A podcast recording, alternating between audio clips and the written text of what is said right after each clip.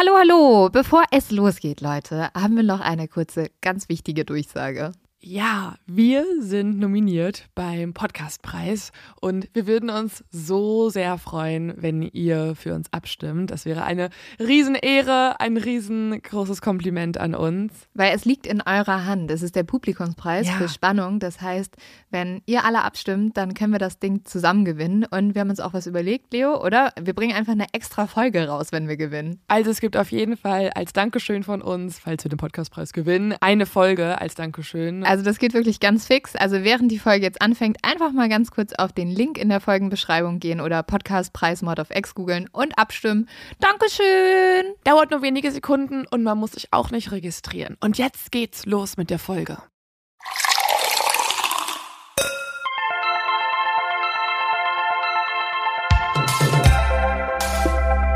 Mord auf X. Der internationale True Crime Podcast.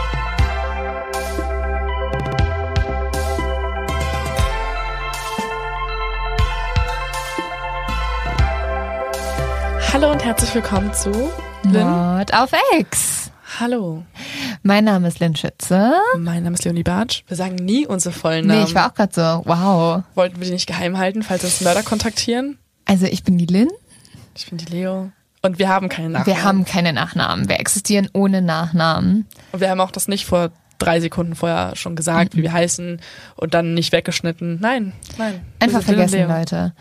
Haben wir irgendeinen Smalltalk gerade? Nö, aber kann ich meine True Crime Frage stellen? Hast du eine? Ja.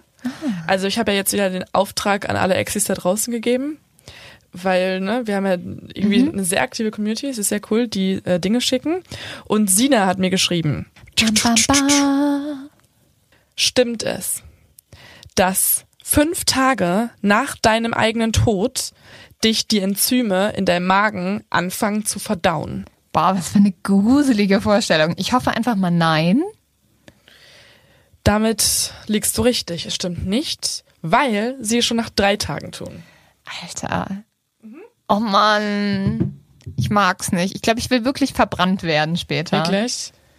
Ja, weil sonst wirst du nur Ja. so in der Erde von dir selber aufgefressen. In dir leben ja auch Parasiten, ne? Also sehr Mhm. viele, die auch gut für dich sind und so. Und das ist eigentlich sehr abgefahren, die Vorstellung, dass diverse Parasiten halt in, dein, in deinem Magen rum, Boah. rumtouren. Ich kann immer gar nicht über Parasiten reden, weil kennst du diese eine, ich muss immer an diese Krankheit denken, wo man so Parasiten unter der Haut hat und dann sieht man wieder so Würmer rumkriechen. Das finde ich das ekligste auf der ganzen Welt. Ja, Wilma ist echt geil. Wenn man Kratzer hat, ist das auch so. Oh nee, niemals. Okay. Gut, dass wir so einen Podcast starten und Ja. Leute zum äh, Hören animieren wollen. So, bleibt dran, wir reden über Parasiten. Es ist richtig, richtig nett hier. Also wenn ihr gerade auf dem Sofa sitzt, eingekuschelt in der Wolldecke und denkt so, oh, Weihnachten, was Schönes hören. Das ist der Podcast. Das ist der Podcast, in dem wir nicht über Parasiten in Leichen reden, sondern auch in aktiven Menschen wie Ja. uns, in lebendigen Menschen. Hast du eigentlich schon Weihnachtsgeschenke? Ähm, harter Cut. Ähm, Ja, ich wollte gerade ein bisschen die Leute wieder retten. So Ja. so, hi, wir reden auch über schöne Sachen. äh, nein, habe ich nicht. Und ich bin auch tendenziell eher die Person, die in der letzten Woche panisch in die Stadt geht. Ja, ich ich, nee, ich bin ich bin eine richtig nervige Art von Person. Ich mache mir schon zwei Monate vorher Gedanken darüber und rede auch Mhm. mit Leuten so, oh, ich weiß nicht, was ich schenken soll. Dann mache ich mir so Notizen, mache mir so eine Liste auf dem Handy, so mögliche Geschenke und habe wirklich viele Und Vorstellungen. dann bist du am 22. so, Nichts ich, davon wurde umgesetzt. und dann so, Lieferzeit zu lange. Ich kriege nichts mehr. Ja, und dann safe. kommen die Gutscheine. Dann kommen die Gutscheine und halt irgendwelche so verzweifelt gekauften Dinge in der Fußgängerzone, wo man echt nicht überzeugt davon ist, aber man muss es gut verkaufen einfach. Oder man malt. Ich Ja. mal halt immer so zur Not. Wirklich, Leo, das machen halt Kinder bis 10. Ja, und ich auch noch. Und die Eltern sind halt so, Ich habe sogar oh letzte- Leonie, wie schön. Wir merken, du hast einen richtig guten Job, wo du anscheinend gar kein Geld verdienst, dass du uns noch einmal was malst. Spielmaschine ausräumen. Gutschein für Treppe putzen. Ich glaube, es wird meinen Eltern tatsächlich mehr freuen als manch anderes Geschenk von mir. Hast du denn schon welche? Nee, ich auch nicht. Ich bin auch genauso schlimm. Ich fänd's ja immer geil, das ist immer schlau, wenn man halt Geschenke macht, die man selber auch einfach nutzen kann. Du bist einfach der egoistische Geschenke-Mensch. So, ich würde einfach So so, zehn True Crime Bücher schenken und dann ist meine Schwester so, ich bekomme Albträume und kann mir das nicht le- durchlesen. Kein Problem. Leg's einfach auf den Nachttisch, ich fange an. Fragt euch einfach, was wollt ihr selber haben? Und von diesem super guten Weihnachtstipp kommen wir zu einem nicht so klugen Vorhaben, nämlich zu meinem zu dumm zum Verbrechen.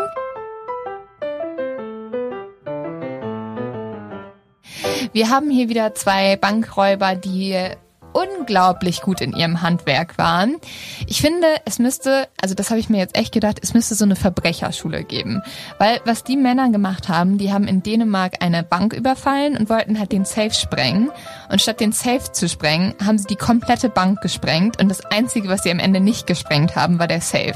Oh, das Geld da drin? Ja, also haben sie halt nichts bekommen. Sie haben einfach nur die Bank zerstört. Weil sie halt nicht wussten, wie man mit Sprengstoff umgeht. Hätte mir passieren können. Ja, aber, aber du bist gibt, ja auch ja, kein Einbrecher. Das stimmt. Man sollte ein paar Sachen vorher googeln. Am besten auch nicht googeln. Am besten irgendwie im Darknet mit verdeckter IP-Adresse rausfinden. Vielleicht bräuchte es halt wirklich so eine Verbrecherschule, weißt du? Mhm. Wo so erste Stunde. Und da wir eh schon uns als super True Crime Lehrerin bewiesen haben, würden wir auch direkt den Job übernehmen. Wir bieten uns an. Aber was wir vor allem machen sollten, bevor wir jetzt dumme Verbrecher irgendwie unterrichten, ist unsere Fälle zu erzählen. Aber es ist ein kleines Rätsel. Das heißt, du darfst heute mal wieder deinen Notizblock zücken. Kann ich auch ein ein online hier ähm, Word-Dokument eröffnen? Ja, darfst du auch machen. Okay, gut. Weil wir sind wieder in einer Höhle und ich entkomme diesen ganzen verschiedenen Decken um uns herum nicht. Deswegen muss ich hier für immer sitzen bleiben. Und genau, diesmal ist es so ein bisschen wie so ein Mörderspiel und am Ende ist die Frage, wer hat den Mord begangen. Höre ich da einen Cold Case oder gelösten Case? Es ist ein Cold Case, Leo. Ganz ungewöhnlich für mich. Ja, ja voll. Das ist mhm. normalerweise meine Disziplin. Obwohl Aber, ich schon lange nichts mehr gemacht habe in die Richtung. Ja, deswegen muss ich das jetzt übernehmen. Mhm. Außerdem geht es wieder in die Richtung von Hollywood. Und das ist ja nicht mein erster Cold Case in Hollywood. Du hast also die Spezialität, dass du eigentlich keine Cold Cases magst, außer es sind irgendwelche berühmten Menschen. Dann, Dann interessiert es dich, weil du mit TAF gearbeitet hast und du kriegst das einfach nicht raus aus dir. Das dich Nein, weil da so viel viel Verschwörungstheorien mit drin sind. Oh, ja, okay. Und deswegen wird natürlich auch immer viel mehr darüber berichtet. Um wen handelt es sich denn? Weil wenn ich jetzt an Hollywood denke, dann... Wir fangen einfach mal an und du musst einfach ein bisschen aufpassen. Und liebe Exis, ihr auch, ja? Wir machen jetzt sozusagen ein bisschen Urlaub, weil wir reisen jetzt an den Blue Cavern Point. Und das ist ein Reservat beziehungsweise so ein Korallenriff mitten im Ozean. Und das ist bei Tauchern sehr, sehr beliebt, weil es wunder wunderschön ist und nicht weit von der Santa Catalina Island entfernt ist. Diese Insel ist südlich von Los Angeles und war früher so ein bisschen für die Schönen und Reichen der Ort, wo man sich zurückgezogen hat, wo man sich irgendwie mal in die Sonne gelegt hat und ein bisschen das Leben genossen hat. The place to be. Ja, the place to be für den perfekten Tan. Für die Leute, die es können. Ja, für die Leute, die so reich sind. Und hier ist es halt wirklich so, dass dieser pazifische Ozean sich von seiner allerbesten Seite zeigt. Also wir haben himmelblaues Wasser, wir haben bunte Fischschwärme und man genießt da komplett das Leben. So ist es auch am 28. November 1981, weil nicht weit von diesem Korallenriff entfernt treibt eine Yacht. Und hier drauf sonnen sich die Schauspielerin Natalie Wood und ihr Mann Robert Wagner. Kennst du Natalie Wood? Mhm. Jetzt weiß ich auch, worum dieser Fall sich kreist. Hm. Um Robert, nein. Um, ja, auch, auch, auch, um Robert. Äh, aber um den Cold Case um Natalie Wood. Genau. Mhm. Und das Ehepaar kommt hier immer wieder hin und genießt das Wetter und genießt es einfach auf dem Boot zu sein. Diesmal haben sie noch einen ganz besonderen Gast und zwar ist das der Schauspieler Christopher Walken. Und ein Kapitän ist auch noch dabei, das ist Dennis Davern. Also wir haben vier Personen, die auf diesem Boot sind und alle genießen so ein bisschen das Luxusleben, es fließt viel Champagner und eigentlich ist alles perfekt, bis in dieser Nacht die junge Schauspielerin einfach verschwindet. Am nächsten Morgen, dem 29. November 1981, wird dann gegen 7.30 Uhr Natalie Wood gefunden. Sie treibt im Wasser, ihr Gesicht ist nach unten und sie ist tot. Alle drei Zeugen behaupten dann, sie hätten absolut nichts mitbekommen, was ich so ein bisschen merkwürdig finde, weil irgendjemand mhm. muss ja eigentlich also eine Frau verschwindet ja nicht einfach, vor allem auf einem Boot. Ja, außer alle waren halt komplett besoffen in der Ecke, ne?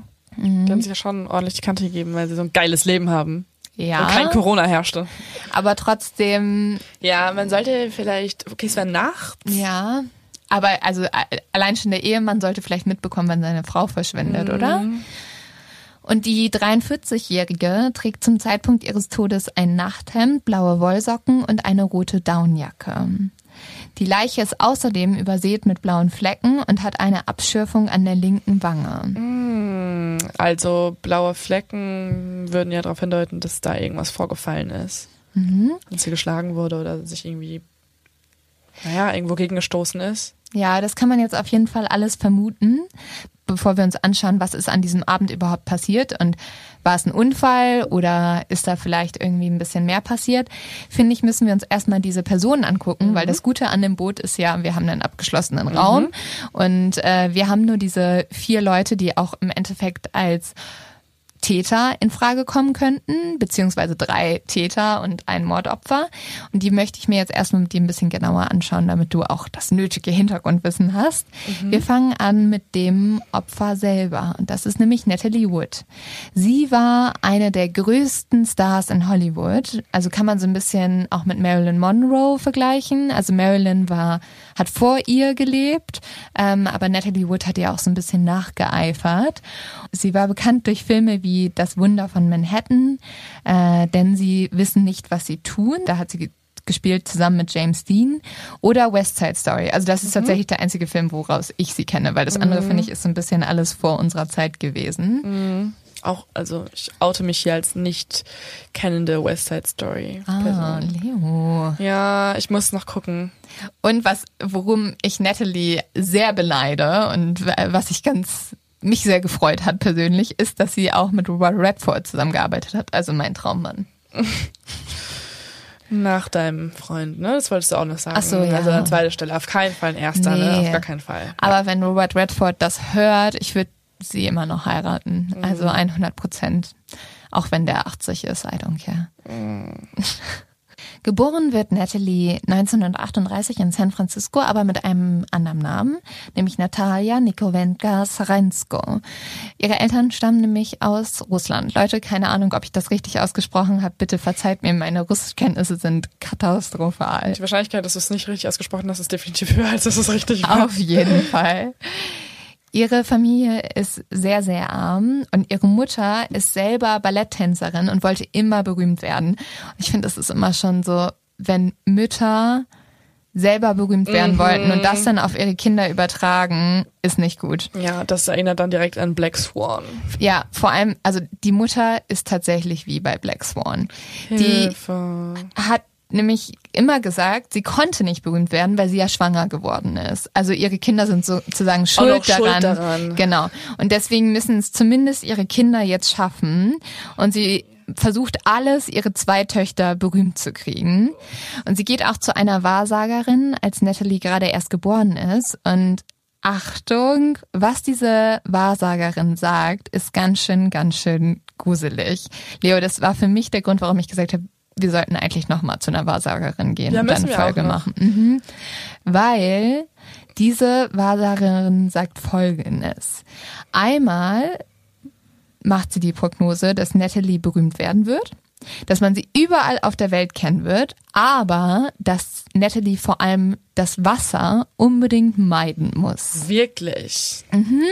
Moment, aber dann, das hat die echt gesagt? Ja. Und aufgrund dessen wird Maria, also das ist Nathalies Mutter, richtig paranoid. Also sie hat jetzt zwei Aufgaben. Zum einen nimmt sie sich irgendwie als Aufgabe, okay, ich muss unbedingt Nathalies Karriere pushen, weil sie wird ja berühmt. Zum anderen versucht sie aber auch alles, ihre Tochter vom Wasser zu schützen. Und Natalie lernt zum Beispiel nicht schwimmen. Oh. Sie, sie ähm, prägt ihrer Tochter immer ein, so, geh weg vom Wasser, das ist gefährlich. Das ist natürlich eine gute Methode, wenn du deiner Tochter extra nicht beibringst zu schwimmen, dass wenn sie irgendwann doch ins Wasser fällt, auf keinen Fall überleben kann. das ist halt irgendwie so ein bisschen, diese Angst vom Wasser ist auch so eine selbsterfüllende Prophezeiung. Mhm. Ja. Weil dadurch, dass die Mutter so vorsichtig ist und ihrer Tochter auch so Angst vom Wasser macht, ist es natürlich viel wahrscheinlicher, dass Natalie mal ertrinken wird. Einmal, weil sie nicht schwimmen kann. Mhm. Zweitens, weil sie natürlich auch, wenn sie ins Wasser fallen sollte, Ja, die komplette Panikattacken. Panik hat. Ja. Oder einfach nur nah am Wasser dran ist, weil man kann es ja auch manchmal nicht vermeiden, dass man dann, weiß ich nicht. Also das ist auf jeden Fall nicht die beste Vorhersage, aber ich finde sie auch ziemlich gruselig, wenn man bedenkt, dass Natalie ertrunken ist. Und Natalies Mutter, ich finde diese Frau so grauenhaft von dem, was ermittelt wurde. Sie nimmt nämlich Natalie jetzt, und das Mädchen ist gerade mal drei Jahre alt, immer mit ins Kino und zwingt sie danach so ein bisschen die Rollen nachzuspielen. Und Natalie sagt auch immer, meine Mama war so, wenn irgendwo eine Kamera war, sollte ich einfach posen. Egal, ob die irgendwie auf sie gerichtet war oder nicht. Boah, das war bestimmt so eine Insta-Mom. So, die hätte jeden Job vom Insta-Husband übernommen und wäre so, ich muss zehn Fotos heute noch von Ja, dir posten und äh, bitte nimm fünf Wechseloutfits mit, damit du dich auf der Straße vor allen Leuten möglichst umziehen kannst, um Fotos zu machen in New York. Ja, ich muss die ganze Zeit so ein bisschen denken an diese Mütter, die heutzutage ihre Kinder zu diesen Pageants schicken. Also Pageants sind ja in Amerika und auch in England, wo so Mädels, die bis zu fünf Jahre, also die super jung sind, so Modelwettbewerbe ja. machen und dann kriegen Da die einen Gypsy. Spraytan. Ja, da, ah, da war Gypsy auch. Sollte die halt Ja, John Bennett ja zum Beispiel auch. Ja. Und die kriegen dann Spraytan, gebleachte Zähne mit drei Jahren, wo du dir so denkst, was ist falsch mit den Müttern? Mhm. Und so ein bisschen kann man sich, glaube ich, die Mutter von Natalie auch vorstellen. Mit gerade mal vier Jahren bekommt Natalie auch ihre erste Rolle in dem Film Happy Land, aber nur weil Natalies Mutter geht mit ihr zum Filmset und sagt dann zu diesem vierjährigen Mädchen, ja, jetzt wo der Security Man nicht aufpasst, lauf mal schnell zu dem Mann da hinten, das ist der Direktor, und sing dem was vor. Gott. Also es funktioniert, im Endeffekt kriegt sie dadurch die Rolle, aber das irgendwie von einem vierjährigen Mädchen so zu erwarten, finde ich auch irgendwie ein bisschen heftig. ja, es erinnert so ein bisschen an so Zirkus, so wie so ein Zirkuspferd. Schnell mach ein paar Kunststücke und dann ähm, haben wir vielleicht unser Ziel erreicht. Ja, und Maria, also die Mutter von Natalie, zieht dann auch mit Natalie, die gerade mal vier Jahre alt ist, nach Los Angeles und lässt sie von einem Casting zum anderen rennen. Und einmal passiert es dann, dass Natalie nicht auf Knopfdruck weinen kann. Und das ist irgendwie wichtig für die Filmszene, in der sie spielt. Und darauf zieht die Mutter Natalie zur Seite. Also Natalie ist mittlerweile neun Jahre alt, was ja trotzdem noch super jung ist, und zeigt ihr einen Schmetterling. Und Natalie ist so, oh, voll der schöne Schmetterling, danke Mama. Und dann nimmt die Mutter den Schmetterling und zerreißt ihn vor den Augen ihrer Tochter. Oh mein Gott. Und dadurch muss Natalie anfangen zu weinen und die Mutter scheucht sie zurück ans Set. So grauenhaft. Komplett, ja. Hilfe. Also das ist halt so, wenn du den Erfolg deiner Tochter über alles stellst. Deswegen, ich finde auch, früher gab es bei uns in der Gegend immer so Castings, wo man sich bei den wilden Hühnern und so äh, anmelden konnte, dass man da vielleicht dann irgendwie eine Rolle bekommt. Und ich bin dahin und ich habe es natürlich nicht bekommen, weil ich so richtig schlecht war, glaube ich. Und ich wollte es unbedingt. Aber da gab es auch so Mütter und ich glaube, vor denen sollte man schon ein bisschen Abstand nehmen, Ja. die, wenn Eltern unbedingt wollen, dass dein Kind in irgendeine Agentur angemeldet wird und sich immer wieder auf eine Sache bewerben, dann ist das eigentlich nicht so ein gutes Zeichen für, dass das Kind so glücklich ist. Das setzt halt das Kind total unter Druck auch, Ja. gerade in so jungen Jahren. Und Natalie bekommt dann mit zehn Jahren auch ihren anderen Namen, nämlich einen Namen, den jeder aussprechen kann. Der heißt Natalie Wood. Dann kommt es aber auch schon zum ersten Unglück. Natalie ist jetzt zehn Jahre alt und sie spielt bei dem Film The Green Promise mit. Und da soll sie über so eine wackelige Brücke laufen. Diese Brücke bricht aber zusammen, als sie da drüber läuft. Das heißt, sie fällt ins Wasser und während sie ins Wasser fällt, bricht sie sich das Handgelenk. Und jetzt, anstatt dass die ganze Crew und die Mutter und alle sagen, oh Gott, das arme Kind, das ist im Wasser, denkt, es ertrinkt, hat ein gebrochenes Handgelenk, lass uns das da rausholen, hat der Regisseur gesagt, wenn irgendjemand jetzt einschreitet, verliert ihr euren Job, ihr lasst sie im Wasser. Und die haben halt mit den Kameras draufgehalten, haben das gefilmt, haben das sogar in den Film gepackt, weil sie waren so, Wow. boah, die hatte Todesangst, richtig gut, das war total authentisch. Was ich, oh, ich könnte mich so aufregen Oh gerade. Gott, ja. Also es ist so unverantwortungslos. Und surprise, surprise, für Natalie wird dadurch ihre Angst vom Wasser natürlich noch viel, viel größer. Also vorher hatte sie eine Angst und jetzt wird es eine Phobie. Also sie hat sogar so schreckliche Angst, dass sie aufhört, sich die Haare zu waschen, dass sie nicht mehr in Verbindung mit Wasser kommen Krass. will und dass sie immer wieder davon träumt, zu ertrinken. Sekunde, aber wie hat sie dann ihre Körperpflege weiterhin betrieben? Ja, ich denke, die Mutter hat sie ein bisschen gezwungen dazu, aber sie wollte es auf jeden Fall. Sie wollte nicht mehr duschen, sie wollte nicht mehr mit Wasser in Verbindung kommen. Krass. Trotz allem nimmt Nathalies Karriere jetzt richtig Fahrt auf. Sie wird sogar zur erfolgreichsten jungen Schauspielerin gekrönt und sie schafft es perfekt, was ja so vielen nicht gelingt, vom Kinderstar zum Teenie-Idol zu werden und dann schließlich zur Hollywood-Ikone. Sie wird für mehrere Oscars nominiert und sie hat eigentlich alles geschafft, was ihre Mutter sich gewünscht hat und was zu dem Zeitpunkt sich Natalie wahrscheinlich auch gewünscht hat. An ihrem 18. Geburtstag geht Natalie auf ein Date mit dem Schauspieler Robert Wagner. Der ist zu dem Zeitpunkt 26 Jahre alt und Natalie hatte schon immer so einen kompletten Crush auf den. Also es gibt sogar so eine Geschichte, dass sie mit zehn Jahren zu ihrer Mama gesagt hat, da sind sie an Robert vorbeigelaufen und sie hat auf ihn gezeigt und hat gesagt, Mama, den werde ich später heiraten. Krass. Ganz schön selbstbewusstes Ja, Mädchen. hat auch ganz gut geklappt. Also die wurden so ein bisschen verkuppelt von ihrer Agentenfirma, weil es halt auch eine gute Story war und so. Ähm, aber es funktioniert. Die beiden heiraten 1957. Aber so lange dauert es auch nicht. Nämlich bereits 1962 lassen sich die beiden wieder scheiden. Okay, Sekunde. Und sie sind trotzdem auf dem Schiff zusammen gewesen, auf der Yacht zusammen gewesen. Ja, warte ab, da kommt noch ein bisschen was. Nämlich Natalie, und das kann man auf jeden Fall sagen, hat ein sehr brisantes Liebesleben. Äh, Robert Wagner auch. Also die haben beide immer wieder Affären. Ähm, die haben beide auch nochmal geheiratet. Nämlich Natalie heiratet 1969 den Filmproduzenten Richard Gregson. Doch lässt sich 1972 scheiden, nachdem er sie betrogen hat mit seiner Sekretärin. Oha. Also da ist auf jeden Fall was los in Hollywood.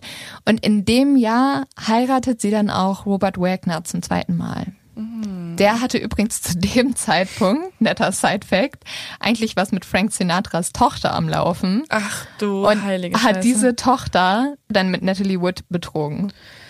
Und ist mit ihr wieder zusammengekommen. viel Drama in Sehr Hollywood. viel Drama. Auch Sehr außerhalb viel der Drama. Filme. Das ist aber auch für die Geschichte relativ wichtig. Ah ja, okay. Nur mal schon mal so. Okay, also sehr viel Eifersucht, ich schreibe es mir direkt auf, sehr Mhm. viel Eifersucht ist involviert, sehr viel Rachegedanken vielleicht auch oder Ja, und es wird halt auch viel, also rumgevögelt. ja, und ähm, es gab auch immer viele Gerüchte, dass zum Beispiel Natalie was mit ihren Co-Stars angefangen hat. Und das war auch ein bisschen, wovor Robert Wagner am meisten Angst hatte, dass Natalie ihn nochmal betrügen würde mit einem Mann, mit dem sie auch geschäftlich zu tun hat. Aber hat sie ihn vorher betrogen oder hat sich die Ehe einfach aufgelöst und dann hatte sie erst was mit dem Filmproduzenten? Nee, ähm, ein Grund, warum die beiden sich das erste Mal getrennt haben, war eine Affäre, die Natalie hatte mit Warren Betty. Also das war damals ein ihr Liebespartner sozusagen in dem Film, in dem sie gespielt hat. Okay. Und das war so ein bisschen einer der Gründe. Der andere kommt gleich noch, warum. Kurze Verteidigung. Mhm. Ich muss mir, also ich stelle es mir echt schwierig vor, dass man ähm, über Wochen hinweg Filmszenen mit jemandem spielt, die romantisch sein sollen und vor allen Dingen Schauspieler sagen ja auch immer so, ja, und dann vermischt sich auch mein persönlicher Charakter mit meiner Rolle und ich weiß auch gar nicht mehr, was ist Realität und was nicht und so, ist ja so sehr typisch Schauspieler. Äh, und ich verstehe es mir dann dementsprechend auch ein bisschen schwierig vor, dass du halt den ganzen Tag lang verliebt tust und vielleicht dich auch ein bisschen verliebst, sogar weil du es dir selber glaubst und dann nach Hause gehst abends und du bist, äh, hallo, so, mein Beruf heute war mal wieder sehr neutral. Nichts passiert. Halt, ja. Und wie man sich vorstellen kann, mit diesem ganzen Drama wäre Natalie auch nicht immer der glücklichste Mensch. Also sie hat sehr viel getrunken, sie hat sehr viel Tabletten genommen und sie hat sogar einmal versucht, sich das Leben zu nehmen. Also das können wir ja auch mal so ein bisschen im Kopf behalten, dass es ihr nicht immer so gut ging. Okay, ich schreibe als eine mögliche Theorie Suizid auf. Ja, ist möglich. Also ist an, am Ende nicht in den Theorien, aber Ah. vielleicht, dass sie Ja, wäre halt ein merkwürdiger Moment auch, wenn du mit drei Ja. weiteren Leuten auf dem Schiff, ich sag immer Schiff, auf einer Yacht bist. Es muss halt schon was Krasses passiert sein, aber vielleicht ähm, hat sie auch heftig reagiert auf bestimmte Sachen. Jetzt kommen wir zu ihrem Mann, nämlich Robert Wagner. Der ist ebenfalls ein berühmter Schauspieler und die Ehe von Robert und Natalie war so ein bisschen so die Traumehe in Hollywood. Also die ganzen Reporter haben das super gefeiert und ähm, es wurde immer gesagt, so das Traumpaar. Und Robert hatte Natalie damals einen Heiratsantrag auf einer Yacht gemacht und äh, Yacht liegt auf dem Wasser, also eigentlich sehr ungewöhnlich, weil Natalie ja so Angst vor Wasser Ja. hat. Aber Robert hat es irgendwie geschafft, ihr so ein bisschen diese Angst zu nehmen. Die zwei haben sogar ihren Honeymoon auf dem Boot verbracht. Und er hat sie halt immer da so ein bisschen so mehr rangeführt, dass sie mit ihm Boot fährt. Also kann man festhalten, dass am Ende ihres Lebens, also beziehungsweise in dieser Ehe, die Phobie nachgelassen hatte und die Angst jetzt nicht mehr ihr Leben kontrolliert hat und die, also Na, wenn sie sie, so viel Zeit darauf freiwillig verbringt. Ja, also man muss halt auch sagen, eine Yacht, ich habe jetzt eben Boot gesagt, eine Yacht ist ja auch wie so ein schwimmendes Hotel. Also da hatte sie, glaube ich, auch genug. Also da war sie nicht in so einer kleinen Schiffsschale. Also da, da hatte sie genug, also da hatte sie genug Platz, dass sie sich da auch sicher gefühlt Aber hat. trotzdem, wenn du dein Honeymoon, die schönste Woche deines Lebens potenziell Ja, auf einem Schiff verbringen möchtest. Ich finde es auch so. immer noch sehr merkwürdig, weil ihre Schwester hat bis zum Ende gesagt, dass Natalie fürchterliche Angst vor dunklem Gewässer hätte. Und dass sie da auch niemals, sie wäre niemals schwimmen gegangen.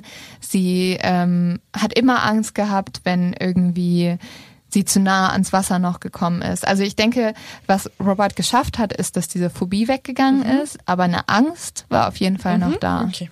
Und ich glaube, dass sie die überwunden hat, lag nur an ihm.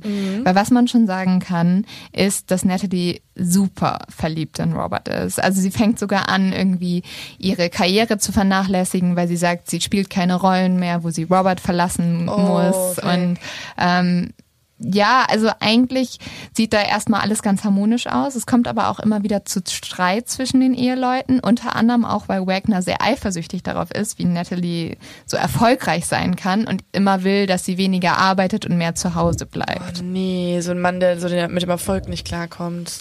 Und dann gibt es so eine Geschichte, die erzählen die Nachbarn von den zwei, nämlich dass an einem Abend in 1961 Natalie durch die ganze Nachbarschaft gelaufen ist und immer wieder um Hilfe geschrien hat. Und zwar hat sie immer wieder geschrien, äh, mein Mann will mich umbringen. Oh mein Gott. Ja, und sie hat dann auch ähm, Hilfe bekommen. Also einer der Nachbarn hat sie aufgenommen und sie hat immer gesagt, nicht die Polizei rufen, nicht die Polizei rufen, das darf nicht an die Öffentlichkeit kommen. Und am nächsten Tag ist sie zurück nach Hause gekehrt und hat gesagt, sie hätte einfach überreagiert. Okay, sie ist halt einfach in der Zwickmühle, ne? Ihr Mann ist wahrscheinlich einer mit Aggressionsproblemen, weil sonst wird sie nicht wegrennen. Wenn sie diese Story wirklich sich so zugetragen hat, dann ist es ja auf jeden Fall ein Indiz dafür, dass er ein Aggressionsproblem hat. Andererseits will sie auf keinen Fall ihre Karriere gefährden, weil ja auch ihre Ehe teilweise ihre Karriere ausmacht, unter anderem. Und trotz allem sagt sie, es geht nicht mehr. Und wenige Monate später trennt sich das Paar zumindest räumlich. Zu diesem Zeitpunkt fängt jetzt Natalie die Affäre mit ihrem Co-Star an und auch Robert hat eine neue Liebe. Und diese entdeckt Natalie, als sie sagt, okay, ich will, dass wir es nochmal probieren. Sie geht also nach Hause und jetzt entdeckt sie Robert, wie er gerade mit dem Butler rumknutscht.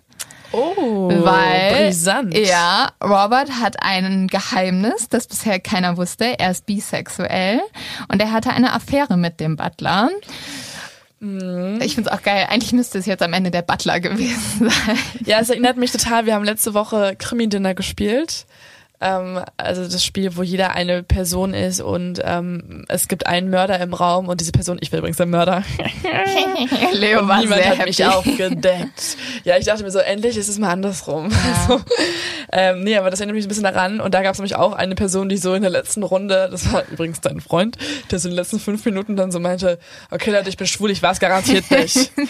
Ja, ja, aber ähm, auch das ist ein Fakt, den ihr euch vielleicht auch noch mal merken könntet. Und das ist für Natalie auch tatsächlich der Grund, warum sie sich endgültig trennt, weil sie sagt, das geht gar nicht. Ein Grund, den sie aber auch vor allem vor den Anwälten angibt, ist, dass Robert ihr immer wieder angedroht hat, Gewalt anzuwenden. Natalie heiratet dann erneut, bekommt eine Tochter, aber wie gesagt, sie wird ja dann von dem Mann betrogen mit der Sekretärin. Und so kommt es, dass Robert und Natalie 1972 wieder zusammenkommen. Sie bekommen dann auch noch ein Kind. Ach, die Tochter ist jetzt von dem Coaster. der sie mhm. auch betrogen hat bei der ja. Sekretärin. Genau. Oh Aber das, die Tochter adoptiert Robert dann auch. Also die haben dann auch mehrere Kinder. Also sie verzeiht Robert den Seitensprung mit dem Butler. Und er verzeiht ihr ihren Seitensprung. Ja. ja. Und ihre Tochter. Ja. Also nimmt sie auf. Was trotz allem ist, auch wenn die beiden jetzt immer wieder zusammen sind, es kommt immer wieder zur Eifersucht, wie ich ja schon erzählt habe. Mhm. Und damit haben wir jetzt die perfekte Überleitung zu diesem zweiten Mann auf dem Boot, nämlich Christopher Walken. Und ich weiß nicht, wie es bei euch ist. Ich lade euch auch nochmal Fotos hoch. Ich, der Name hat mir nicht so viel gesagt, aber als ich ein mhm. Foto von dem gesehen habe, war ich so, hä, der was? Ist der ist der? richtig geil. Ich liebe diesen Schauspieler. Der, der ist, ist, super bekannt. Der ist, äh, der spielt doch, spielt er nicht öfter den Bösewicht in, äh der spielt vor allem den ah, Bösewicht. Der spielt den Catch Me If You Can, den Vater. Mhm. Und der spielt auch bei Pulp Fiction mit. Der Stimmt. Äh, der spielt im neuen Dschungelbuch mit. Also der ist super bekannt, auch heute noch. Ähm, und es ist halt wirklich so ein bisschen es macht einen ein bisschen stutzig, weil man ihn vor allem als Bösewicht kennt. oh mein Gott. Und die Rolle will ich ihm gerade, also wollte ich ihm am Anfang auch sofort zuschreiben. Boah, ich liebe diesen Schauspieler eigentlich total. Ja, deswegen finde ich es so absurd, dass Und er auf diesem ist er ein Schiff war. Mörder? Ja. Das macht seine Rolle noch glaubwürdiger ab jetzt. Und Christopher Walken hat vor allem noch eine ganz andere brisante Rolle. Er lernt nämlich Natalie Wood am Filmset von Project Brainstorm kennen. Das ist ein Film, den sie zusammenspielen, wo sie auch ein Liebespaar sind. Keine gute und Voraussetzung. Die Presse munkelt immer wieder, dass Natalie und Christopher eine Affäre gehabt hätten. Hm. Ich stelle euch jetzt noch ganz kurz die vierte Person vor. Das ist nämlich der Captain, das ist Dennis Davin. Und der wurde 1981, also im gleichen Jahr, von Wagner eingestellt. Im gleichen Jahr wie was? Natalie auch gestorben ist. Mhm. Und er ist selbst noch sehr jung und eigentlich auch ein guter Freund des Paares. Und ich teaser euch schon mal ein bisschen an, warum diese Rolle auch so wichtig ist, weil Dennis wird am Ende der Einzige sein, der wirklich über die Tat nach spricht. Ah. Ja. Der Rest hat sich quasi so verschworen und, und redet nicht. Die zwei Männer reden nicht wirklich viel. Aber ich erzähle euch auch nachher, was die reden, beziehungsweise ich werde sie auch selber sprechen lassen. Hm. Und Dennis, das finde ich auch ganz spannend, ähm, verhält sich gegenüber Natalie so ein bisschen wie der große Beschützer. Und sie hat auch immer gesagt, dass sie sich bei ihm sehr wohl gefühlt hat. Und jetzt ist natürlich die große Frage, was passierte überhaupt auf diesem Boot, bevor Natalie starb? Wie gesagt, es ist der November 1981 und es ist ein Wochenende nach Thanksgiving. Natalie und Robert Wagner laden Christopher Walken auf ihre Yacht, die heißt Splendor, ein. Und jetzt sind die drei auf diesem Boot und sie fahren am Freitag, dem 27. November 1981, mittags los. Und das ist zwei Tage bevor Natalie Wood dann tot aufgefunden wird. Ich muss einmal ganz kurz sagen, ich sag von einigen von denen immer wieder die Vornamen, weil mich die Nachnamen total fertig machen. Also sie heißen Wood, Wagner und Walken. Mhm. Also es ist so. Okay, also wir haben jetzt Natalie, Robert und Christopher. Ja. Alle auf dem Boot trinken übers ganze Wochenende. Die trinken auch extrem viel, sogar wie gesagt der Captain. Und am Freitagabend kommt es dann zum ersten Streit zwischen dem Ehepaar Natalie und Robert Wagner. Und der Streit eskaliert so sehr, dass der Captain dann schon zu Christopher Walken geht und sagt, bitte schreite ein, bitte mach irgendwas, dass sie aufhören, sich so anzuschreien. Und Christopher soll dann aber gesagt haben, misch dich nie in einen Streit zwischen einem Mann und seiner Frau ein und ist dann einfach gegangen. Derjenige, der sich an dem Abend dann aber um Natalie kümmert, ist der Kapitän Davin. Der macht nämlich Folgendes. Er bringt an dem Abend Natalie in einem Beiboot ans Land und übernachtet mit ihr in einem nahegelegenen Hotel. Ah. Als die Polizei ihn dazu befragt, lügt er zuerst, weil er behauptet, dass an dem Abend alle vier auf der Yacht geblieben wären. Und dann sagt die Polizei so, äh, nee, sorry, ihr wurdet in diesem Hotel gesehen. Was habt ihr da gemacht? Und dann erzählt er, dass Natalie und er im gleichen Zimmer geschlafen haben und Wein getrunken haben. Er sagt, die hätten aber nur miteinander geredet. Oh Könnte man jetzt auch in Frage stellen. Ich finde auch dieses, dass er sagt, also er sagt so ein bisschen so, ja, er war Natalies Beschützer und sie hatten voll die Vater-Tochter-Beziehung. Vielleicht wollte er aber auch ein bisschen mehr von Natalie. Wow, aber warum lügt er denn erst? Das verstehe ich nicht, weil damit macht er sich jetzt auch verdächtig. Wahrscheinlich wusste er auch, dass es sehr verdächtig ist, wenn er die Nacht davor mit Natalie allein in einem Hotel verbracht hat. Ja, aber es ist noch verdächtiger, wenn rauskommt, dass er es getan hat, ohne dass er es zugibt vorher. Auf jeden Fall. Hm. Hm, hm, hm. Am nächsten Morgen, wir sind jetzt beim 28. November, also der Morgen vor der Nacht, wo Natalie tot aufgefunden wird. Und jetzt kommen die zwei zurück zur Yacht. Christopher Walken, also der Gast, sagt dann, ähm, er würde noch den Rest des Wochenendes bleiben und daraufhin entscheidet sich Natalie auch noch zu bleiben. Natalie und Christopher Walken gehen dann alleine am Nachmittag an Land und fangen in einer Bar, die heißt Ducks Harbor Reef, an zu trinken. Und Nathalies Mann, also Wagner, und der Captain, David, kommen dann später ebenfalls dazu. Eine Kellnerin sagt später, dass die alle zusammen zwei Weinflaschen und zwei Champagnerflaschen geleert haben und einer der Männer ebenfalls noch ganz viele Cocktails trank. Also, also ich weiß nicht, welcher der Männer? Nee, sie weiß es nicht mehr. Aber wir können schon mal festhalten, die müssen richtig betrunken gewesen ja. sein. Wenn man es ja schon aufteilt, ist es ja schon pro Person eine Flasche mindestens. Ja, also ist sehr sportlich, sehr sportlich. Natalie soll beim Essen sehr schlecht gelaunt gewesen sein und hat auch nicht viel gegessen, weshalb sie natürlich dann umso betrunkener war. Und als sie gegangen ist, soll sie schon so ein bisschen geschwankt haben.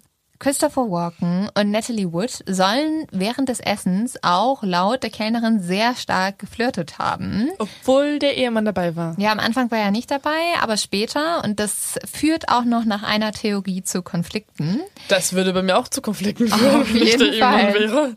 Man muss sagen, alle vier nehmen jetzt um 22 Uhr ein Boot zurück zur Yacht. Und ab jetzt wird es ein bisschen unklar, was passiert ist. Ich sage euch gleich einen Tathergang oder einen Ablauf des Abends, der so ein bisschen den gemeinsamen Nenner hat. Was dann aber genau weiter passiert ist, unterscheidet sich von Theorie zu Theorie. Mhm. Wie gesagt, das erinnert mich sehr an Kramite, ne? Ja, auf jeden Fall. Robert Wagner und Christopher Walken führen auf der Yacht eine politische Diskussion, welche bereits beim Abendessen begonnen hat. Und diese Diskussion endet dann auch darin, dass Natalie und Robert Wagner sich streiten, sich aber angeblich, zumindest nach Christopher Walken, wieder vertragen. Robert Wagner schreibt später in seinen Memoiren, die übrigens 2008 veröffentlicht werden, folgendes. Als ich meine Frau zum letzten Mal sah, da machte sie sich gerade vor dem kleinen Spiegel im Badezimmer die Haare fertig. Dann habe ich die Tür geschlossen. Robert Wagner behauptet, er hat dann nach einer weiteren halben Stunde ihr einen gute Nachtkuss geben wollen, doch hat sie nicht mehr aufgefunden. Ah, also um 22 Uhr danach hat er sie schon nicht mehr entdeckt. Genau. Aha, aha. Die Männer merken dann nämlich etwa um 11.05 Uhr, dass Natalie verschwunden ist und fangen an, nach ihr zu suchen. Um 1.30 Uhr rufen Robert Wagner und David, also der Kapitän, beim Restaurant auf der Insel an und bitten um Hilfe. Aber erst um 3.30 Uhr wird die Küstenwache verständigt. Und das ist so ein Mysterium, was sich auch die Polizei danach gefragt hat. Wie kann es sein, wenn Natalie um 11.05 Uhr schon vermisst gemeldet wurde mhm. und man merkt, okay, wir sind auf einem Schiff, auf diesem Schiff ist sie nirgendwo. Wieso benachrichtigt man erst um 3.30 Uhr die Küstenwache? Also aber knapp um vier Stunden Uhr, später. Aber um 1.30 Uhr rufen sie beim Restaurant an. Das heißt, ja, genau. Also sie rufen beim Restaurant an und sagen, sie brauchen Hilfe und dann kommt auch wer vom Restaurant. Also sie wollten es halt so ein bisschen flach unter der Hand wahrscheinlich noch halten. Die Polizei wird aber halt erst später informiert. Und um circa 7.30 Uhr wird dann Nathalies Leiche gefunden. Das Beiboot wird etwas später weiter weg gefunden, wo es auf Land aufgelaufen war. Und der Motor war aus und der Gang war im Leerlauf geschaltet und die Ruder eingeholt. Wir kommen jetzt zur Obduktion, die nämlich stattfindet. Der Gerichtsmediziner merkt, Natalie Wood hat sieben oder acht Gläser Wein an dem Abend getrunken und sie hatte mindestens 1,4 Promille. Und Natalie hat, wie gesagt, blaue Flecken an Armen und Beinen und einen Schnitt im Gesicht. Diese Verletzungen werden aber erstmal eben Sturz ins Wasser zugeordnet und dass sie halt ja im Wasser lange rumgetrieben ist und dann wahrscheinlich auch gegen Steine geknallt ist und ja, so weiter. Ja, wenn ihr gerade genau in so einem an einem Ort sind, wo man auch taucht, wo viele Korallen mhm. sind und so. Und der Tod wird als Unfall bezeichnet und erstmal nicht weiter untersucht. Der Chief Medical Examiner Thomas Noguchi sagt aus, Wood hat versucht, das Beiboot zu betreten und ist dabei ins Wasser gefallen. Ihre Daunenjacke saugte sich mit Wasser voll und zog sie herunter. Sie hat versucht, wieder auf das Beiboot zu klettern, worauf Kratzer von Fingernägeln auf dem Boot hindeuten. Sie hat sich möglicherweise auch an der Seite des Beiboots festgehalten und ist damit weiter von der Yacht weggetrieben. Ende des Jahres wird Natalie dann beerdigt und die Ermittlungen werden erstmal am 11. Dezember geschlossen. Das alles spricht jetzt für die Theorie Nummer eins, nämlich, dass es ein Unfall war.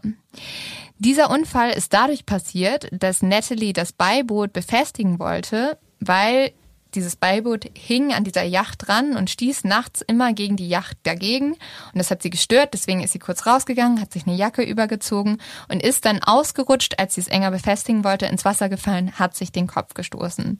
Dafür sprechen die Aussagen einmal von Robert Wagner und auch von Christopher Walken. Die beiden sprechen sich dafür aus. Ja, und da würde ich jetzt sagen, ähm, schauen wir uns einmal an, was sie gesagt haben. Robert Wagner sagt selbst in seiner Autobiografie Folgendes. Nachdem ich erfuhr, dass sie ein Nachthemd, Wollsocken und einen Parker trug, wurde mir klar, was geschehen ist. Außerdem sagt er halt noch, dass es immer so war, dass dieses Beiboot hat immer gegen die Yacht geschlagen und das hat ihn halt gestört und auch vor allem Natalie, weil es sie vom Schlafen gehindert hat. Und normalerweise hat immer Robert Wagner das Boot immer enger an die Yacht gebunden.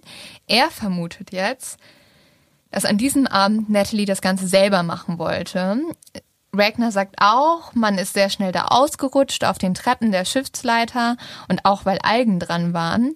Und er denkt, sie ist ausgerutscht und hat sich den Kopf am Boot gestoßen. Also Christopher Walken sagt im Interview Folgendes und ich finde, da hören wir jetzt einfach einmal rein. The real story of her death is that she um, drowned. And uh, nobody knows uh, how she drowned or what happened except uh, her. That's what it is. There is no real story. Was allerdings gegen beide Aussagen spricht, ist eine Aussage, die dieser Chief Medical Inspector gemacht hat. Der sagt nämlich, dass dieses Beiboot wie so ein Gummiboot war. Also es war überhaupt nicht laut, wenn es gegen die Yacht geschlagen hat. Man hätte es eigentlich noch nicht mal gehört. Er glaubt vielmehr, dass Natalie Wood das Beiboot betreten hat. Also, dass sie mit dem Beiboot wegfahren wollte. Und damit mm. kommen wir auch zu unserer Theorie Nummer zwei. Unsere Theorie Nummer zwei ist, dass Natalie mit diesem Beiboot ans Festland fliehen wollte. Sie ist dann in dieses Beiboot gestiegen, aus dem sie rausgefallen ist. Und zwar wahrscheinlich auch auf hoher See. Und dann ist sie ertrunken.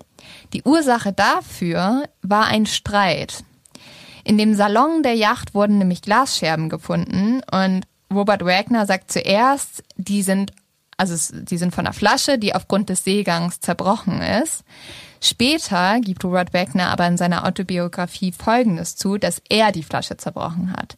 Das soll in einem Streit passiert sein, in dem es um Nathalies Karriere ging.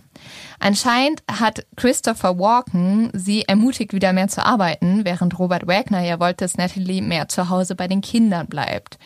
Und Christopher Walken hat halt Natalie in Schutz genommen ist dann aber gegangen und wollte sich nicht weiter einmischen. Als er zurückkam, meinte er ja, hätten die beiden sich wieder vertragen.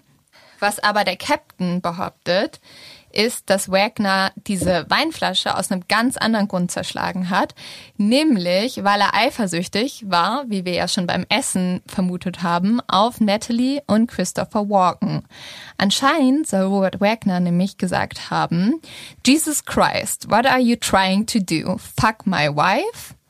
Also, was mhm. willst du hier tun? Willst du mit meiner Frau schlafen? Ja. Und daraufhin soll dann anscheinend dieser Riesenstreit ausgebrochen sein. Und das ist halt, da wäre die erste Ursache, die vermutet wird, dass halt es eine Affäre zwischen Natalie und Christopher Walken gab. Und jetzt, Leo, habe ich noch eine ganz krasse Theorie für dich. Es gibt nämlich auch noch eine Theorie, dass das schnelle Abhauen von Natalie einen ganz anderen Grund hatte, nämlich eine ganz andere Affäre. Ein Insider behauptet, dass Natalie diejenige war, die eine Affäre aufdeckte, dass sie nämlich ihren Mann, Robert Wagner, der ja bisexuell ist, mit Christopher Walken erwischt hätte. Ja, okay. Okay. Aber es ist auf jeden Fall eine lustige Theorie. Ich finde es einfach so absurd, weil auf diesem Schiff hätte jeder was mit jedem gehabt haben können. Ja. Also Natalie hätte ja auch was mit dem Captain. Captain haben können. Vielleicht hat auch einfach alle was. Alle, alle, alle. Alle, alle, alle. Alle haben sich geliebt. Und jetzt kommen wir zu unserer Theorie Nummer drei. Da haben sich nämlich absolut nicht alle geliebt. Die Theorie Nummer drei sagt nämlich, dass es entweder Totschlag oder sogar Mord war. Dafür sprechen unter anderem die Zeugenaussagen von umliegenden Booten. Ein Zeuge, der auf einem Boot war, sagte nämlich, dass er Natalie Wood irgendwas schreien gehört hat. Er hat dann einfach angenommen, sie sei betrunken gewesen. Zwei weitere Zeugen, die in der Nähe ebenfalls auf einem Boot übernachteten, sagten später aus, sie haben um Mitternacht herum Leute brüllen hören. Eine Frau habe angeblich gerufen, Help me, someone please help me. Also, hilf mir, bitte irgendjemand hilf mir. Aber in der Nähe war auch eine Party und deswegen dachten die irgendwie, das käme von dort. Also, ich muss sagen, ich verstehe nicht, wie jemand jemand um Hilfe schreien hört und denkt Gerade so, im Meer. ja, Also, und der das denkt so, so- ah ja, die haben eine richtig geile Party da am Laufen. Help me, I'm having so much fun. Ja, und diese Zeugen haben dann angeblich auch gehört, wie ein sehr betrunkener Mann geantwortet hat. Okay, Schatz, wir holen dich. Allerdings Wow. klang dieser Mann eher sehr sarkastisch in seiner Aussage, so dass die Zeugen nicht dachten, dass tatsächlich jemand in Gefahr gewesen wäre. Und dann gibt's noch eine Person, die auch sehr überzeugt ist von dem Fakt, dass Natalie umgebracht wurde. Und das ist nämlich ihre eigene Schwester. Und da würde ich jetzt auch einfach kurz mal reinhören. She would have never, never in a million years left the boat undressed. Undressed? Also sie sagt eigentlich, Natalie würde nie irgendwo hingehen, wenn sie nicht irgendwie komplett fertig gemacht ist. Das hat sie immer so total, hat ihr Angst gemacht. Sie musste immer perfekt aussehen. Und auf jeden Fall wäre sie niemals in ein Schlauchboot in ihrem Nachtzeug und dann auch noch alleine gegangen. Sie hätte sich angezogen, sie hätte Make-up draufgepackt und dann hätte sie den Captain gefragt, ob er sie nicht wieder zu so einem Hotel bringen könnte. Was ist ja auch genau das, was sie die Nacht davor gemacht hat. Was die Schwester auch noch sagt in einem anderen Interview ist, dass Natalie unter keinen Umständen alleine auf ein Schlauchboot gegangen wäre, weil sie halt so Angst vor dem Wasser hat. Also sie wäre nicht dem Wasser irgendwie so nahe gekommen. Und ich finde, das macht schon Das macht Sinn. wirklich Sinn. Was auch noch für diese Theorie spricht, also dass Natalie umgebracht wurde, ist die Aussage von dem Captain, nämlich Dennis Davon. Der gab in einem Fernsehinterview zu, dass er früher Dinge verschwiegen hat. Er hat dann auch noch ein Buch geschrieben und alles hat eine klare Aussage. Natalie wurde ermordet und er weiß auch von wem. Ja, okay, stopp. Da würde ich auch nochmal sagen, alle haben jetzt irgendwelche, ja, ja, alle hatten irgendwelche Karrierevorteile im Endeffekt ja auch so ein bisschen dadurch, ne? Die haben Aufmerksamkeit bekommen. Jeder hat hier ein Buch geschrieben und dann dachte sich der Captain irgendwann so, okay Leute, ich war damals schon die arme Sau, die ich fahren musste und habe nicht viel verdient. Und jetzt will ich auch noch ein Buch schreiben. Was man aber sagen kann, der hat einen Lügendetektortest gemacht. Ja, okay. Den hat er bestanden. Ja, wow. Psychopathen und Soziopathen bestehen immer einen Lügendetektortest. Also ich, nicht, dass ich unterstellen möchte, dass er einer ist, aber ähm, ich, also das Argument, dass jemand einen Lügendetektortest besteht, hatten wir auch schon oft in irgendwelchen Serienmörder-Suchen, wo es genau die Menschen bestanden haben, die zehn Menschen ermordet haben. Aber wer glaubst du denn, wird jetzt beschuldigt vom Captain, Natalie umgebracht zu haben? Ja, einer der anderen beiden Männer oder beide zusammen. Ja, ich erzähl's dir mal und dann bin ich sehr gespannt, was du äh, danach sagst, ob du ihm glaubst oder nicht. Weil also es ist durchaus zweifelhaft, das muss man auch sagen. Also der hat lange gebraucht, bis er nach vorne gekommen ist, hat lange nicht geredet. Ähm, er wirkt, ich habe mir die Interviews angesehen und wir lassen ihn nachher auch noch selber sprechen. Er wirkt sehr glaubhaft, aber das sagt ja im Endeffekt auch nie was. Okay, ich bin gespannt. Vielleicht muss ich alles wieder zurücknehmen. Also der Captain erzählt, dass es auf dem Schiff ebenfalls einen Streit gegeben hat, aber Natalie und Robert Wagner haben sich danach nicht vertragen, so wie das ja Christopher Walken erzählt hat. Dieser Streit ging darum, dass halt Robert Wagner eifersüchtig auf Christopher Walken war, weil er glaubte, die zwei hätten eine Affäre. Und jetzt hören wir mal ganz kurz rein. Yes, that night there was a there was an argument, and um, the jealousy was it was just getting so so tense that Robert Wagner had picked up the bottle of wine and smashed it right in front of Natalie and Christopher on the coffee table. Er hat ja jetzt gesagt, also die Eifersucht war so groß, dass Robert Wagner eine Flasche Wein auf dem Tisch direkt vor Natalie und Christopher zerschmetterte. Darauf stand Christopher auf und ging direkt in sein Zimmer und das war das letzte Mal, dass ich ihn in der Nacht gesehen habe. Auch Natalie ging in ihr Zimmer und Robert Wagner folgte ihr.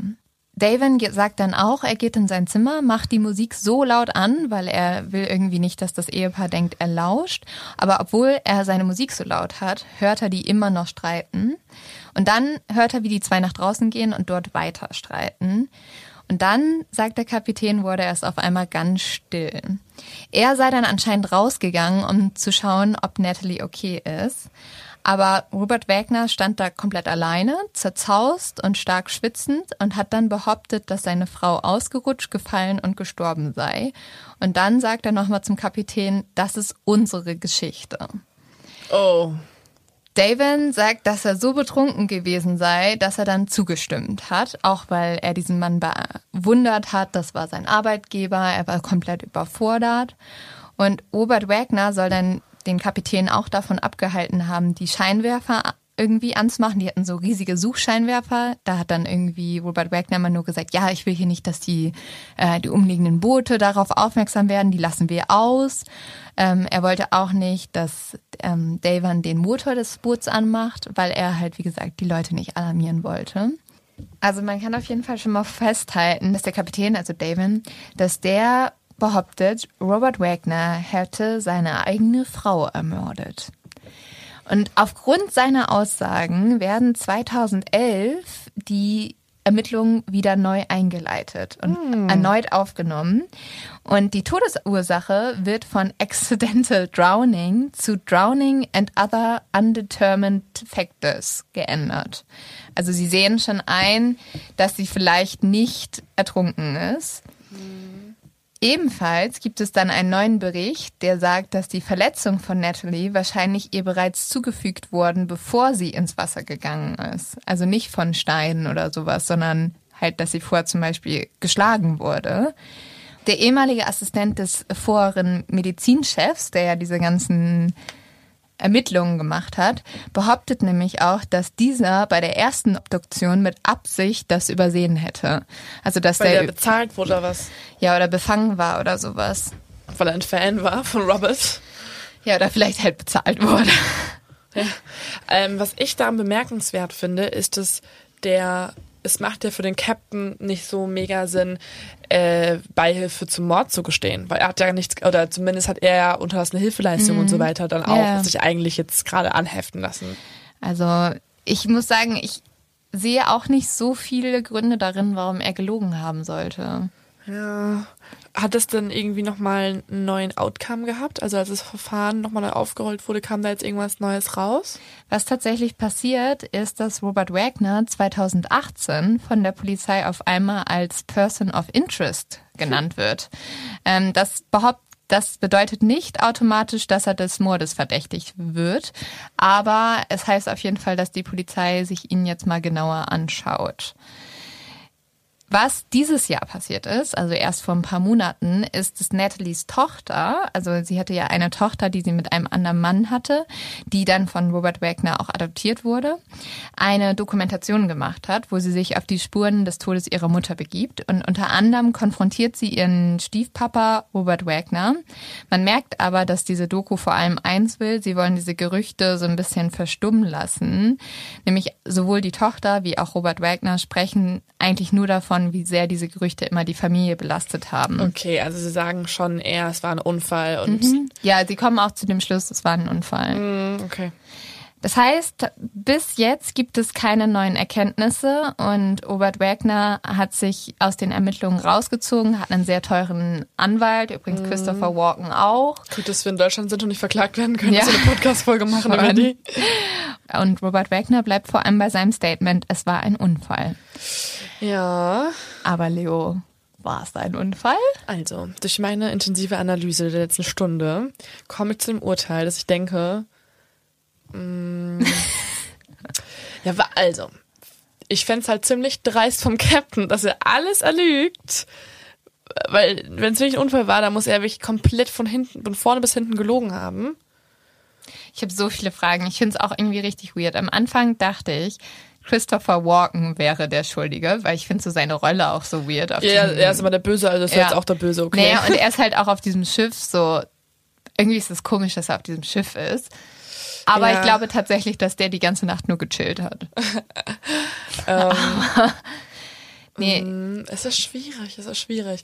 Also seine Karriere hat ja danach nicht gelitten, das kann man ja schon mal festhalten, weil er hat ja trotzdem noch krasse Aufträge Ja. als, als Schauspieler. ich glaube, dass es Totschlag war. Echt?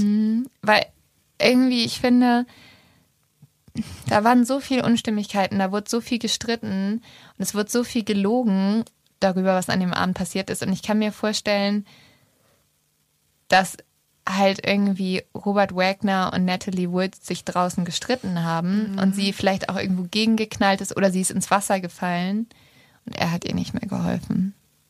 Weil ich finde es auch so merkwürdig, dass sie nicht, also dass Robert Wagner nicht wollte, dass das Licht angemacht wird, um seine Frau zu suchen. Laut des Captains, wo wir nicht ganz sicher Aber sein das haben die können. Zeugen haben ja auch nicht gesehen, dass das Licht angeht. Ich finde halt diese, diese Männerstimme super gruselig am Ende, wo dann noch so Mhm. gerufen wurde, ja, Schatz, Gleich. viel Spaß. Und irgendwie, dass die Polizei erst so spät alarmiert wurde. Außerdem, warum, also wenn mein nicht existierender Mann, aber vielleicht irgendwann mal, ähm, wenn der ins Wasser fallen würde oder ich ihn nicht finden würde auf dem Boot, ich würde den Captain anschreien, so mach den Motor an, wir fahren hier alles ab, ich will meine Frau finden, so. Also ich, ich, Voll. verste- ich hätte mich in das in ein anderes Schlauchboot gesetzt, hätte alles abgepaddelt. Also, was eine Theorie noch ist, ist, dass der Captain halt auch irgendwann mal Fame wollte und deswegen denkt er sich halt so was aus. Und bei der Schwester ist es halt einfach auch das tragische Schicksal, dass man das nicht akzeptieren will so richtig und eine Erklärung möchte. Was total dafür spricht, dass es dann doch Robert Wagner war, ist die Tatsache, dass man ja vorher auch schon berichtet hatte, dass die beiden sich so sehr gestritten hatten und sie sogar Todesangst hatte vor ihm. Wenn wir einen Tipp aus dieser Folge rausnehmen, außer dein Leo-Tipp, der bestimmt gleich auch noch kommt. Leute, wenn ihr äh, eine Beziehung führt und ihr glaubt, euer Partner irgendwie hat jemand, auf den er steht oder so, außer euch, nehmt die nicht mit in Urlaub. Das wird nicht geil. Also macht da nicht so eine weirde Dreiecksbeziehung draus. Ich glaube, den Tipp müssen wir nicht so vielen Menschen geben, weil die wenigsten kommen auf so eine Idee. Vielleicht ist irgendwo da draußen jemand, der jetzt so denkt, ah, Ich möchte gerne. danke. Schade, So, ich hätte die ist so- ganze Zeit sowas geplant. Per SMS tippt so, Abort Mission. Vielleicht aber auch generell mal eure Beziehung dann überdenken, Ja, wenn schon vielleicht. sowas irgendwie auf dem Plan stand. Vielleicht. Und damit kommen wir auch schon zum Leo-Tipp, wo ich sagen muss, ich gar nicht so viel Zeit hatte im Moment. Also wenn du einen hast, Lynn, dann ist es Ich zu viel. würde diesmal äh, Guilty Pleasures nehmen, also Sachen, auf die man eigentlich nicht stolz ist. Weil was ich mache, wenn ich mich den ganzen Tag mit Crime beschäftigt habe, weil es gerade auch echt viel ist, also man muss sagen, wir können vielleicht mal anteasern, wir haben gerade noch ein cooles anderes Projekt, das wir auf der Seite machen, wo wir uns auch sehr viel mit Crime beschäftigen. Dementsprechend äh, haben wir da den Overload und ich gucke mir dann abends äh, Temptation Island VIP an. Ich glaube, mehr Trash geht nicht, aber manchmal, wenn man so den ganzen Tag sich mit schrecklichen Dingen beschäftigt hat, dann hilft mir das. Hast, hast du auch so ein Guilty Pleasure? Aber ich muss sagen, ich bin nicht so der Trash-TV-Gucker, obwohl es mir wirklich immer wieder Leute ans Herzen legen. Ne? Es ist, und du sagst mir es wirklich im Stundenmodus Gefühl so, ich habe jetzt das und das und das und es ist so geil, man kann so gut abschalten. Äh, ich habe ein kleines neues Guilty Pleasure Hobby gefunden, ähm, was aus einer Nintendo Switch besteht und zocke jetzt die ganze Zeit Luigi's Castle. Oder ich habe mir auch so ein Fitness-Game geholt, wo du so Kissen zerschmetterst und so weiter mit so einem Ring. Ring, Ring Habe ich ja gestern auch schon gemacht. Ja, müssen Ich wir lieb noch. es. Ist schon sehr geil. Also, was mich wirklich interessieren würde, schreibt uns doch mal eure Guilty Pleasures und schreibt uns doch auch mal vor allem, wer ihr glaubt, wer der Täter war oder ob Natalie Wood einfach so gestorben ist. Also, ich würde auf jeden Fall gerne eure Theorien hören. Ich auch. Bis dann, liebe Exis. Wir haben euch lieb. Tschüss. Ciao, ciao.